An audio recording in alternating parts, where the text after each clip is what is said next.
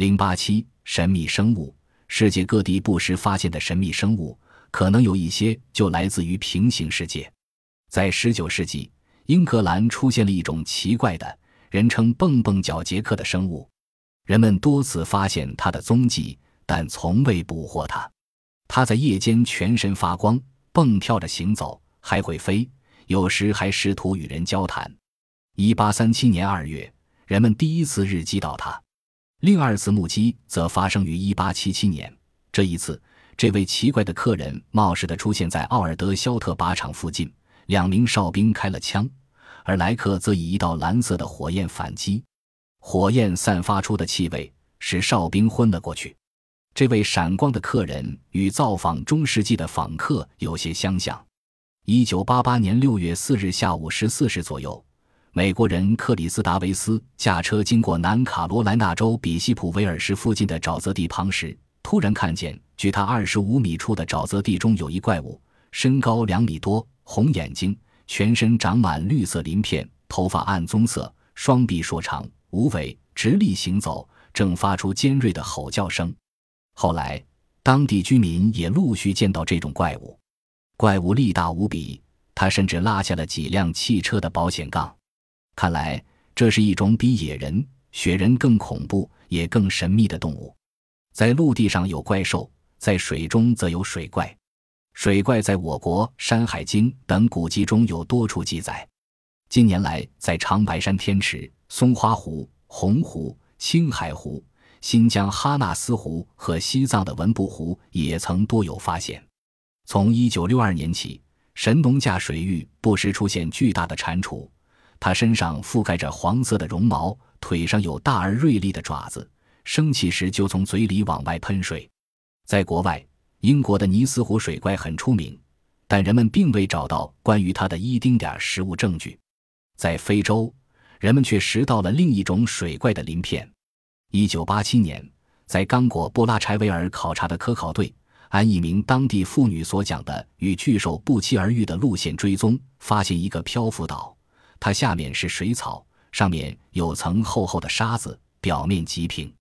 可以看出，岛上确实有某种巨型动物多次爬过。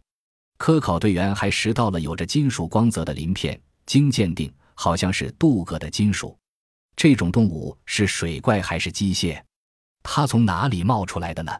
法国动物学家伯纳霍夫曼在一九六八年出版的《海怪探秘》一书中。记录了世界上五百多例海怪目击案。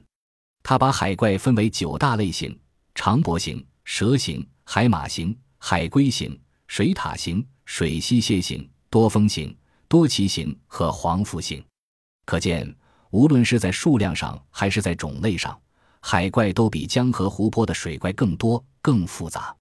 这并不奇怪，海水毕竟构成了地球水资源的绝大部分。一九九五年夏。日本海洋生物学家本鹤加太郎博士带着一名助手，驾驶着当时最先进的深海探测器，下潜到日本东南小笠原海沟七千米深处时，忽然发现一个长约六十米、高约五十米的巨型海怪游了过来。这个像小山似的怪物伸出两只巨爪，将重约六吨的探测器抱住，张开血盆大口一阵猛咬。幸好探测器是由特殊合金制造的。能承受四万个大气压，相当于每平方厘米四万千克的压力。怪物啃不动又吞不下。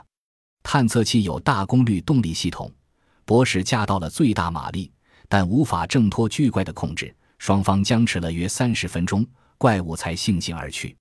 根据本鹤加太郎博士的历险记，霍夫曼的九大分类恐怕又要加上一种了。空中也时常出现怪物。据美国有关资料记载，人们不时观察到奇怪的飞行动物。一九四八年，加利福尼亚州圣巴巴拉地区的居民看到了头似鱼雷状的巨鸟。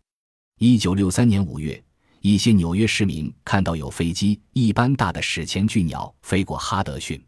这年秋天，英国的肯特郡和美国西弗吉里亚州的人们看到长着蝙蝠翅膀的美人飞行怪物。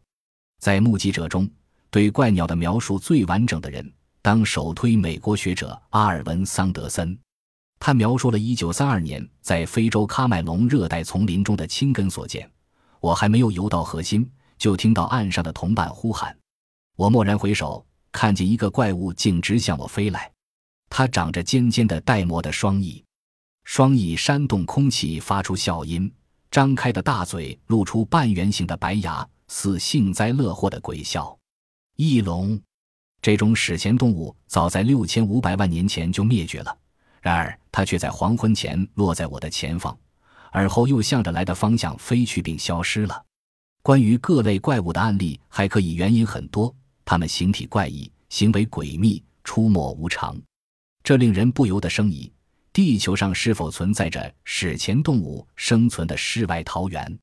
为什么至今仍只是见到这些怪物的个别活动，而没发现它们的群体？许多发现怪物的地方。并无保障其生存繁衍的条件，如长白山天池根本没有维持大型动物生存的食物链。这些怪物是如何生存并逃避人类追踪的呢？